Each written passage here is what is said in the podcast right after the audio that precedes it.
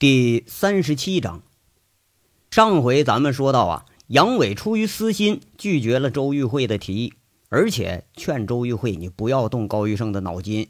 这俗话说得好，人不为己是天诛地灭。不过这人要是光知道为己，那也是要天诛地灭的。杨伟宅心仁厚的地方啊，就在于他在为自己打算的同时，也多少知道关心一下周围的人。要不，那也不会有这么多的追随者了。这个事儿上啊，多少能看出来一点，杨伟还是宅心仁厚的。就杨伟对高玉胜的初步了解，虽然不知道他本人怎么样，但就手下这个史更强这一伙啊，那就不是周玉慧能惹得起的。所以杨伟根本考虑都没考虑就拒绝了。而且杨伟说，混的这两年多，打过交道的小姐那可是不少啊。你说一个姑娘家扯到这道上的恩怨中来，那铁定是没什么好下场。不是让人家给抄家伙给干了，那就是被人家身上长着那家伙给干了。那不管是怎么干了吧，这个下场他都好不到哪儿去。那怕不得将来就和名门老板那一家一样了。这前车之鉴那是太多了啊，多的有时候啊都让人觉着麻木了。那么说，这每个人呐都是要有私心的。周玉慧带来的消息让杨伟就有了私心，现在自己正在那愁怎么着收拾高玉胜这一帮人。哎，就按他的想法啊，这打一场斗一场那都容易，但是要安安全全的打一场，痛痛快快的挖他一笔钱回来，那这难度可就不小了。就自己手里这么个收条吧，顶多也就是挟制史更强，但你要真对付高玉胜，杨伟这心里头多少还是没谱。周玉慧不期而遇，带来这么个消息，还真给杨伟送来一个绝好的切入点。言下之意呢，就这东西，杨伟还真就惦记上了。要说有时候吧，不管多大的事儿，都得有一个关键点。哎，只要抓住这个关键，一切问题都会迎刃而解。在处理锦绣这事儿上，那个找事儿的狗脸成，他就是关键。拴马煤矿呢，老锤头的态度那是关键。至于和韩雪商量着给税务局那帮人劝嫖啊，当时这个带头的董处长他就是个关键。那每件事都会有这么一个很重要的切入点。杨伟一直揣摩着，就这个什么储存器，他还真就是个关键的东西。虽然自己现在还弄不清楚吧，可是就目前来说，这东西就是一个最好的切入点。平时啊，打打杀杀都容易。真揪着别人小辫子，这难度可不小。不过这次好像高玉胜这条小辫儿啊，还真就快揪住了。这个东西，杨伟暗暗下了决心，不管是偷啊、抢啊，还是骗，哎，看样非得给弄到手不可。至于说周玉慧嘛，哈，就杨伟看来呢，还是不要掺和这事儿为好。说到底了，这也都是为了他好，所以呢，这就斩钉截铁的给拒绝了。这东西万一到手，就卖给周玉慧，他都值一百万。那这事儿咱要不干，那才是有问题呢。凤城啊，这回就有热闹看了。深居简出了十年的高玉胜，隐隐成为了各方的焦点。不仅仅是杨伟和周玉慧在打着他的主意，现在呀，连公安也盯上这个人了，而且看样了解的不比杨伟浅。在这一个。明媚阳光的同一天，天煞的总经理办公室里头，这周玉慧像往常一样准时上班了。不过呀，她神情萎靡的厉害，两只眼睛有点发肿，脸色也很难看。这女人呐，哈，呃，加班熬夜加上乱想，你很容易就能看出来。周玉慧这个衰样，那铁定是一宿没睡。要说男人酷啊，你得靠装；这女人靓呢，也得靠装。不过就是化妆的妆，那周玉慧上班啊，再一对着镜子一照，哎，连自己都吓一跳。没成想啊，这一夜失眠会搞成这样。早晨起来草草洗漱了一遍，倒也没发现什么。这静下来细看，才看着啊，自己仿佛一下子就老了好几岁。那这还能成了啊？又是对着镜子把自己这形象好好的描画了半天，这是职业性的。保持良好的仪容仪表，对他这一行已经形成了很多年的习惯了。不过可惜的是啊，尽管是一夜未眠，周玉慧也还是没整明白，这到底是哪儿有错了啊？你要说男人喜欢的不也就是金钱和美女吗？难道说这个世界上男人还会有其他更高的追求不成？周玉慧这约杨伟，说白了就是投其所好，让杨伟替自己办这件事儿。偏偏吧，这杨伟他是个另类，给钱吧，人家不要；暗示一下子吧，人家不搭理你，居然还装个柳下惠。这和以前了解的杨伟那可不一样。哎，这货不但和锦绣原来的老板娘他有一腿，而且据说后来找的对象啊，就是锦绣里头一个漂亮的妈咪。要说这个男人不吃腥。那周玉慧是打死都不信。要说杨伟不吃腥，哎，那周玉慧还不如相信天下的男的都姓柳，叫柳下惠呢。想来想去呀，他最后归结到一个原因上：钱的价码或者美女的吸引程度还不足以让他动心。看来咱得另想办法了。那你说这钱我就只有这么多，人呢？我还就只有自己这么一个，我都全搭进去了都不够，那你再让我怎么办呢？周玉慧呀，有点愤愤地想着，自己在这准备了好几年，那肯定不会杨伟这一句话，他就给把这事儿放弃了吧？有时候啊，女人就喜欢自作聪明，特别是聪明的女人啊，她更喜欢自作聪明。周玉慧根本就没弄明白这到底应该她是怎么回事儿，但是呢。自作聪明的周玉慧，她有一个好处，就是不轻言放弃。和高玉胜的恩怨已经牵扯了十几年了，这事儿一直压在心里头。当然呢，不会因为杨伟这几句恐吓就放弃了。事儿咱还得办，不过呢，这事儿是自己办不了的。那么咱再找找谁去呢？那好像啊，没有比杨伟更合适的人选了。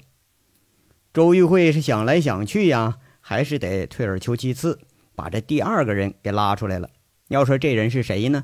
就是十年前砍了高玉胜的张东猛。这个人现在在拴马村的煤矿负责日常事务。如果说不是了解杨伟这么多事迹的话，这事儿恐怕他早就和张东猛摊牌了。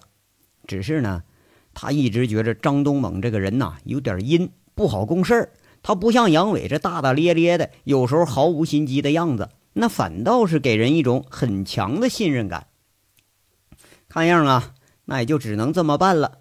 周玉慧最后下了决心，拿起了电话。话说呀，在这个明媚的早上，不只是周玉慧一个人在发愁，这注定不会是平静的一天。上午十点，凤城市公安局大案支队的那个队长办公室里头啊。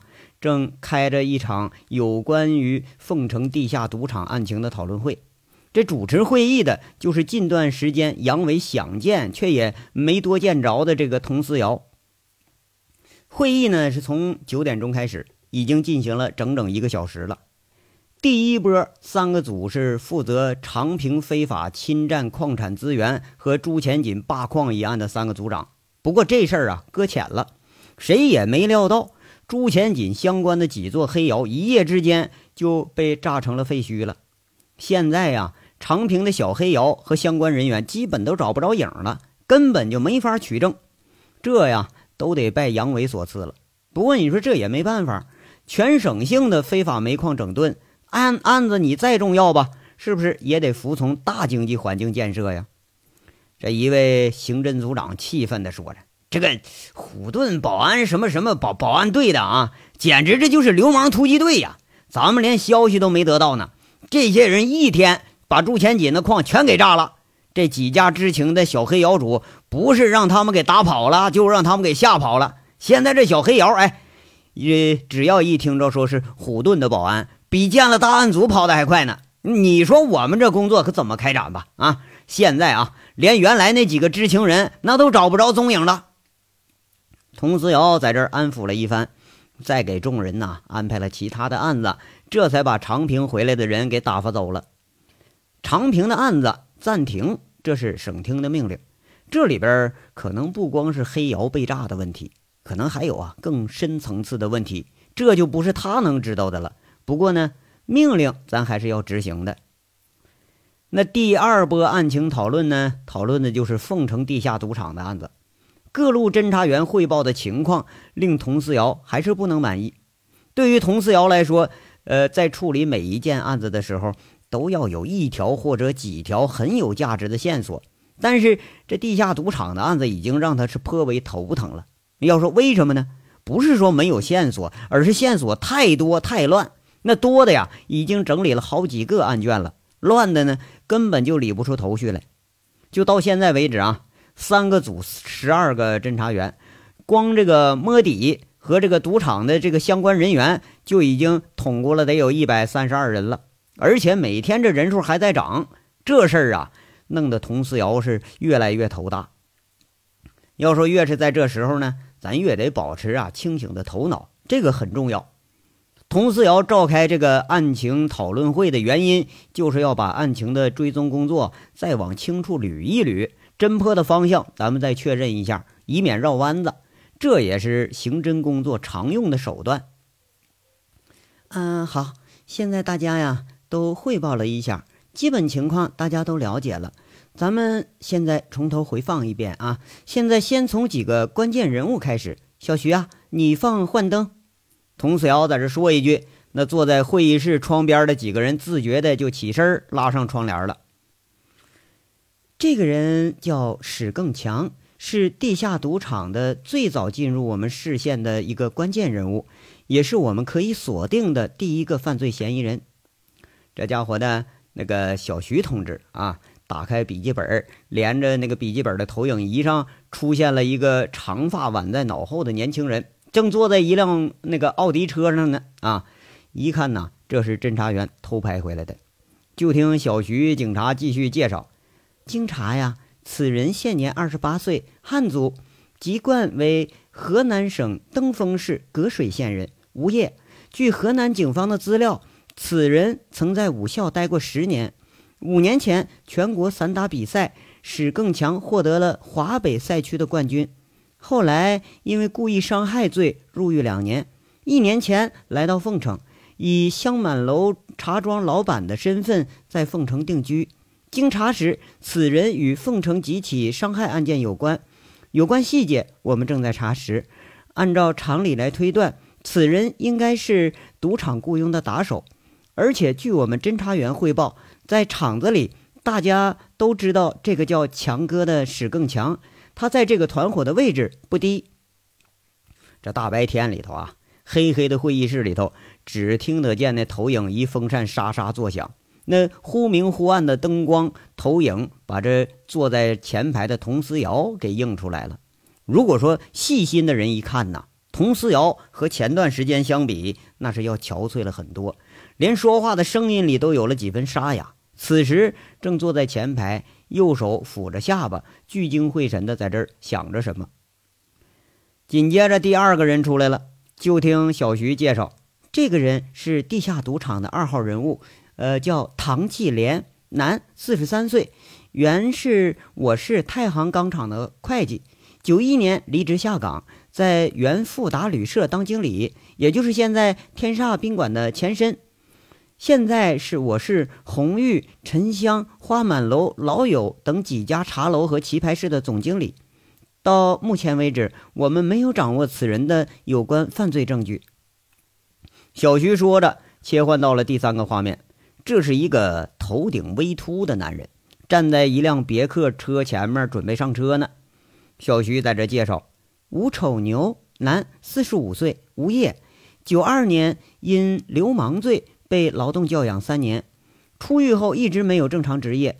根据线人的举报，此人是凤城最大的黑彩庄家。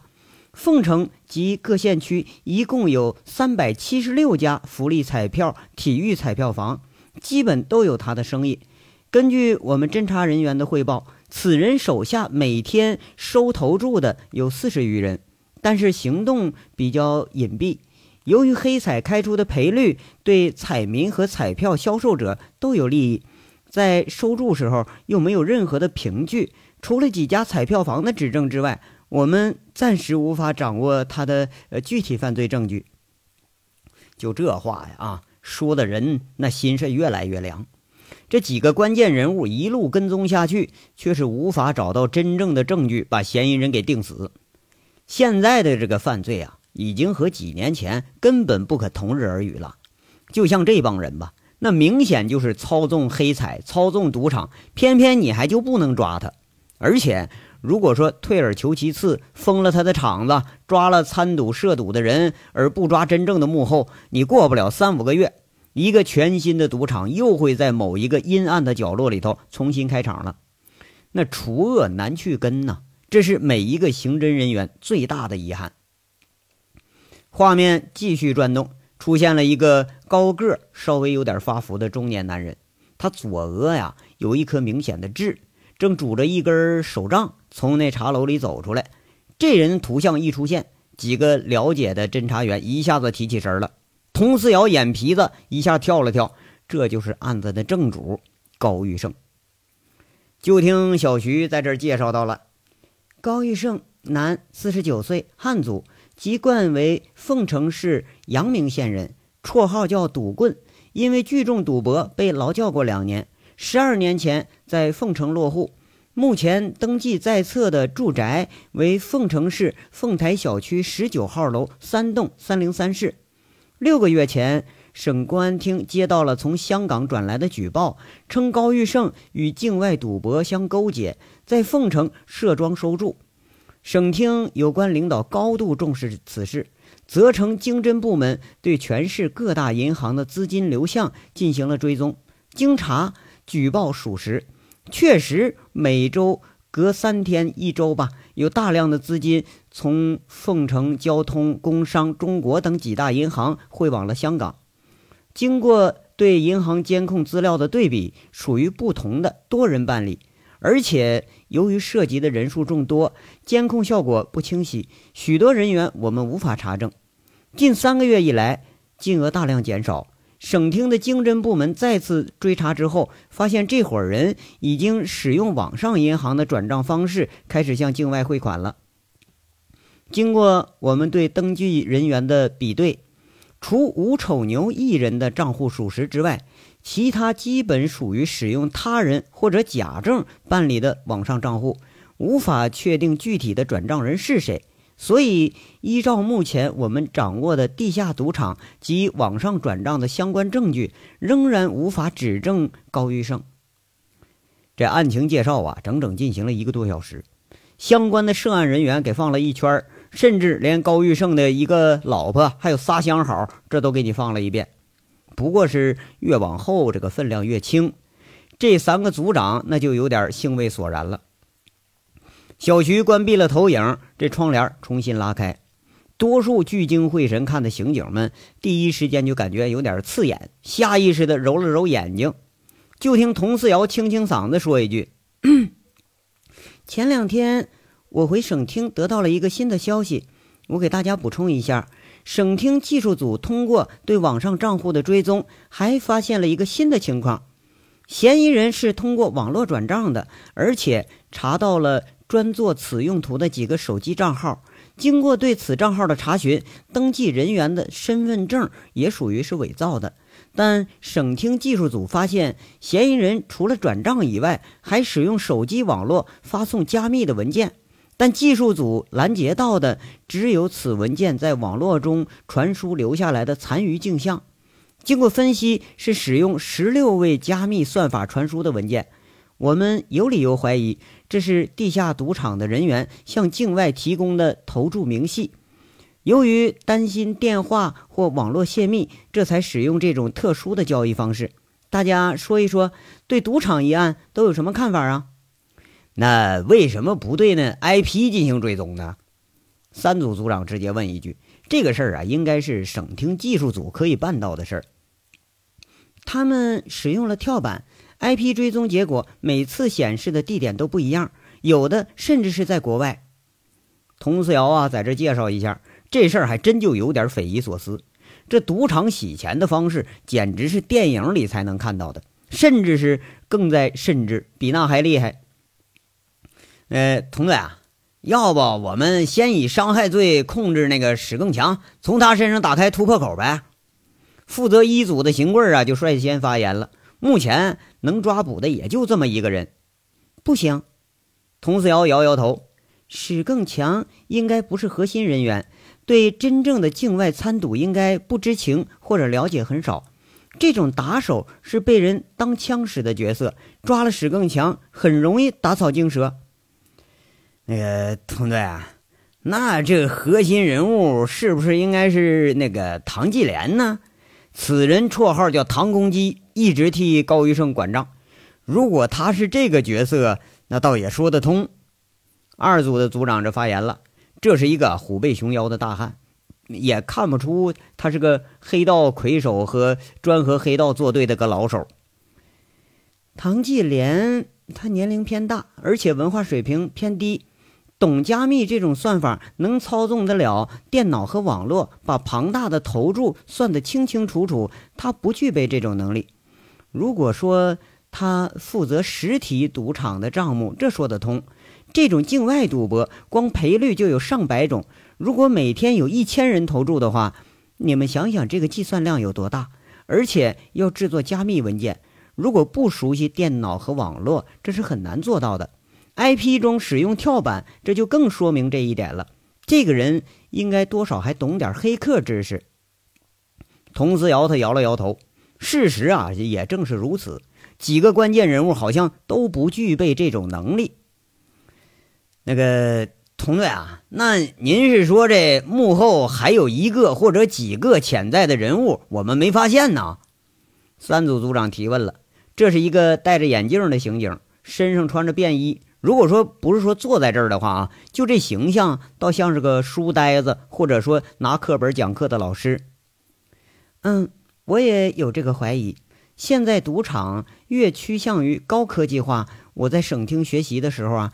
资料中有介绍，澳门的赌场已经开发出了专门针对老千的面部识别软件，以防有人化妆出千。高科技应用啊，这程度是很高。参与这种经营的人，掌握这种技术应该不是难事儿。高玉胜的手下应该是有这种人，而掌握真正核心技术和参与交易的这个人，这才是本案的关键所在。只要找到了这个人，就等于找到了所有的证据。佟思瑶终于说出了自己呀冥想了几天的结果，不过这个结果他还是个未知数。邢贵一听，这就接话茬了：“那我们的侦查方向是不是还得要调整一下啊？”“嗯，这样吧。”佟思瑶开始安排，大家每个组抽出两名人员，专门从现在已经进入咱们视线的人员里头再筛一遍。重点查找学历高、知识层次高、有可能或者已经接触网络的人，年龄再小一下啊，看看能不能有什么发现。童思瑶想出这么个办法，这办法呢，其实是个通用的办法，最笨的办法就排查。不过呢，这笨办法有时候也能收到效果。这二组负责赌场监控的就问童队。那我们监控这几家赌场，什么时候动手啊？这个缓一缓吧。其实赌场他跑了和尚跑不了庙，继续查证，把证据再查细点，做实点。具体抓捕时间，等我向省厅汇报之后再做决定。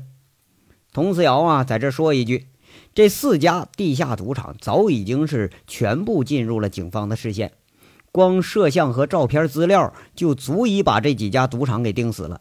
你要说抓这些人是太简单了，甚至根本不用省厅动手。现在啊，这个关键问题是得要一网打尽，而且就目前掌握的情况，最大的一个通过网络的境外赌博，这还没有下文呢。顿了顿，看了看众人，佟思瑶说：“此案是省厅督办的大案之一，如果没有补充资料了，现在散会，注意保密啊。”不得向任何第三者提起案情相关的资料，包括我们公安内部人员。大家听明白了吗？这几个刑侦人员应了一声。就见三组组长突然想起什么，说一句：“哎，佟队，我们这儿有个新线索呀！十几天前呢，我们监控史更强窝点这个七凤旅馆的时候，我发现我们三产保安这个经理曾经到过这个窝点啊？是什么？”你说谁？佟思瑶当时就吓一跳。那三组组长直接说了：“就那个现在虎盾保安的经理那杨伟啊，他好像是五局的老部下吧？上次在狼山时候，他带过队，咱们那个侦查员里头有好多人都认识他呀。哎呀，这这个，佟思瑶啊，就觉着这嘴里发苦，牙发酸，舌头有点发僵。不仅是省厅的金穗队员发现杨伟的踪迹了，连凤城这刑刑警也都摸着杨伟的行踪了。这迟早是纸包不住火呀！他就摆摆手说一句：“这个事儿啊，暂且保密。”要说说是这么说呀，可心里还是琢磨着：这货你说怎么就场场不离你，回回在呢？怎么哪儿都少不了他呢？那他不会跟赌场有关系吧？这三组组长啊，当时愣下神儿。他的事儿有人在查，你们集中精力做赌场监控的事儿。童子尧淡淡说一句：“邢贵啊，这段时间你见着杨伟了吗？”“呃，没见着啊，他天天下乡呢吗？吧？”邢贵赶紧应一声，看童思瑶这脸色不好，想问呐，又没怎么敢开口。会呀，是开完了，人散了。佟思瑶回到自己办公室，就感觉有点口干舌燥，脑袋发昏。倒了杯水，坐下来静静神儿。一个人坐在空荡荡的办公室里头，又是回想起了刚刚三组组长的话，又是情不自禁的想到了这个让他有点说不清感觉的杨伟。这下才意识到啊，哎呀，这个人好像说不出的感觉。他下意识的把自己脖子戴着的一个项链坠从前胸就扯出来了。这坠子呀是水晶的，里边却是十二颗铁砂排列成了一个心形。佟思瑶看着他，有点发呆。这是当天在医院手术时候从杨伟身上取出来的十二颗霰弹的铁砂，这乌黑的呀，没有一点光泽。医生把这铁砂交给佟思瑶的时候，佟思瑶像此生接受过最重的礼物一般，把这带着血的铁砂小心翼翼地捧在手里。后来呀，铁砂洗干净了，这是用眼泪洗干净的。佟思瑶最后把这十二颗铁砂请人给做到了水晶里，排列成了一个心形。也许吧，心底是以此来纪念这个尚未开始就已经结束了的爱恋吧。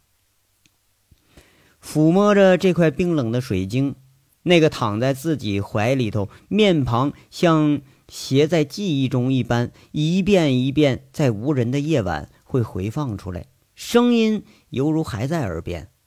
童队，如果将来我犯罪了，你会抓我吗？这声音他一直回想着。童思瑶不知道自己是不是能践行当初答应他的事儿。前一天啊，杨混天汇报中。杨伟和几个涉毒嫌犯越走越近，今天又是和赌场的走的也越来越近，那说不定啊还有着直接的利益关系。连童思瑶现在都觉着呀，杨伟涉嫌犯罪不是没有的问题啊，只是他涉嫌的到底是深不深的问题。可是呢，如果要真到了那一刻，真到了要抓捕的那一刻，我该怎么办呢？难道我要用枪指着这个曾经用身体为我挡住了子弹的人吗？难道我忍心看着他蹲在铁窗里头度过余生吗？难道我这佟思瑶啊，是越想越是觉着头痛欲裂。想着想着呀，口袋里的手机铃一下响起来，把正在冥想中的佟思瑶吓得差点把手里的水晶给掉在地上。等拿出手机一看，这心里一下抽紧了，显示的正是自己正在想的那个人，是杨伟的电话。说多长时间呢？这个混蛋都没想起给自己打个电话过来。佟思瑶又惊喜，呃，又是有点惴惴不安。他按了接听键，就听杨伟那熟悉的声音，一开口可是吓了佟思瑶一跳。哎，佟队，快来快来啊！我抓了一个持枪歹徒，你们快点派人过来啊！什什么什么？你你说什么？佟思瑶语无伦次的在这问：“怎么每天每次一见着杨伟，好像都得有意外呢？这是很大的意外呀！”哎呀，你这耳朵有毛病怎么着啊？我抓了一个持枪歹徒，歹徒手持九七式手枪，枪号是 B N 开头的，人呢我已经控制住了。你们要不要这人呢？不要我打昏了，我送派出所了啊！到时候那立功可没你们份儿。电话里头，杨伟轻描淡写的说着，好像是要专门给佟思瑶一个立功的机会似的。在哪儿呢？佟思瑶吓一跳啊！一听枪号，他就吓一跳。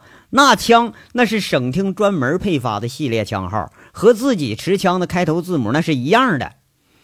哎呀，在白马寺山道顶上，你们快点来啊！来晚了，我把这立功机会我可给别人了啊！杨伟好像吊胃口似的，这么个口气。这送歹徒就好像是抢购白菜萝卜似的。哎，好嘞，马上到。佟思瑶挂了电话，也顾不得呃在电话通知人了，一阵风似的跑出办公室，在楼道里就喊着：“邢贵，带上你的组出发。”几分钟以后，两辆警车载着七名刑警，呼啸着朝凤城南山的白马寺驶去。这一路上，邢贵开了辆车，那油门踩到底了，都跟不上佟思瑶的车。这心里就纳闷啊，嘿，这队长也忒厉害点了哈，深藏不露啊，这车开的比我还野呢。这章到这儿就说完了，下章稍后接着说。感谢大家的收听。